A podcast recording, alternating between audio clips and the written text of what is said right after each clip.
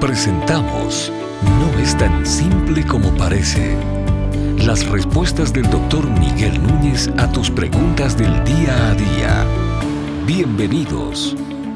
¿Es esta pandemia una señal de los últimos tiempos? Bueno, creo que una vez más, eso es una buena pregunta, pero es una pregunta que no es nueva a lo largo de los siglos, ni siquiera de los años. Esa pregunta ha surgido cada vez que han habido grandes calamidades o ciertas fechas. Por ejemplo, alrededor del año 1000, como estaba llegando el, primer, el final del primer milenio, ah, surgió la pregunta también de si esa generación estaba cerca del retorno de Cristo.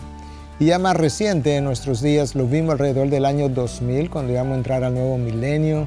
Ah, hubo muchas controversias y debates y predicciones acerca de que el regreso de Cristo estaba cerca. De manera que la pregunta no es nueva, es buena y necesita ser abordada desde el punto de vista bíblico. En primer lugar, establezcamos los, los hechos, lo que en inglés llamarían the facts, para luego hablar de cosas que uno pudiera especular.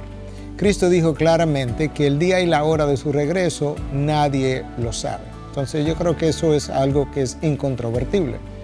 Por otro lado, nosotros sabemos que el mismo Señor dijo que Ah, cuando veáis estas señales sabréis, sabréis que el tiempo de mi venida está cerca. Entonces hay señales ah, que pudiéramos discutir y pudiéramos variar en la discusión de cuáles son esas señales, pero él dijo que habrían señales y se refirió incluso a algunas de ellas como señales en los cielos. Pero otra de las señales que él mencionó eran guerra, rumores de guerra, hambres, pestilencias, Tú puedes leer eso en el famoso discurso del Monte de los Olivos, en Mateo 24 y Mateo 25. Específicamente alrededor de Mateo 24, 7 y 8, él habla de, y dependiendo de la traducción que tú tengas, pero si tiene la Reina Valera, va a encontrar que habla de pestes incluso y habrá hambre y terremotos en diferentes lugares, pero en algún momento de su discurso Jesús dice entonces, pero esto es solamente el comienzo de dolores y en el lenguaje original, la, palabra ahí traducida como comienzo de dolores hace referencia a los dolores de parto. Entonces, ah, nosotros pudiéramos hablar de que va a venir una época donde pudiéramos decir que estamos de parto. ¿Qué implica eso? Como que las primeras señales se han comenzado a ver. Ahora, siendo médico, me viene a la mente que hay ah, mujeres que han podido parir un niño en, en, una hora incluso, y dos horas, y tres horas, y otras que han pasado 18 y 24 horas para dar a luz. Entonces, de esa misma manera, tendríamos que preguntarnos cuánto, cuánto tiempo durarán estas señales, ¿verdad? ¿Cuántos años serán de estas señales? Yo creo que nosotros pudiéramos especular, y subrayo la palabra especular, que quizás ya estamos de parto. Ahora, si ese parto va a durar no sé cuántos años, la verdad que no sé, pero ah, hay algunas cosas que nosotros sí sabemos también. Ah, por ejemplo, la actividad sísmica en los últimos 100 años ha aumentado gradualmente, tanto en frecuencia como en intensidad.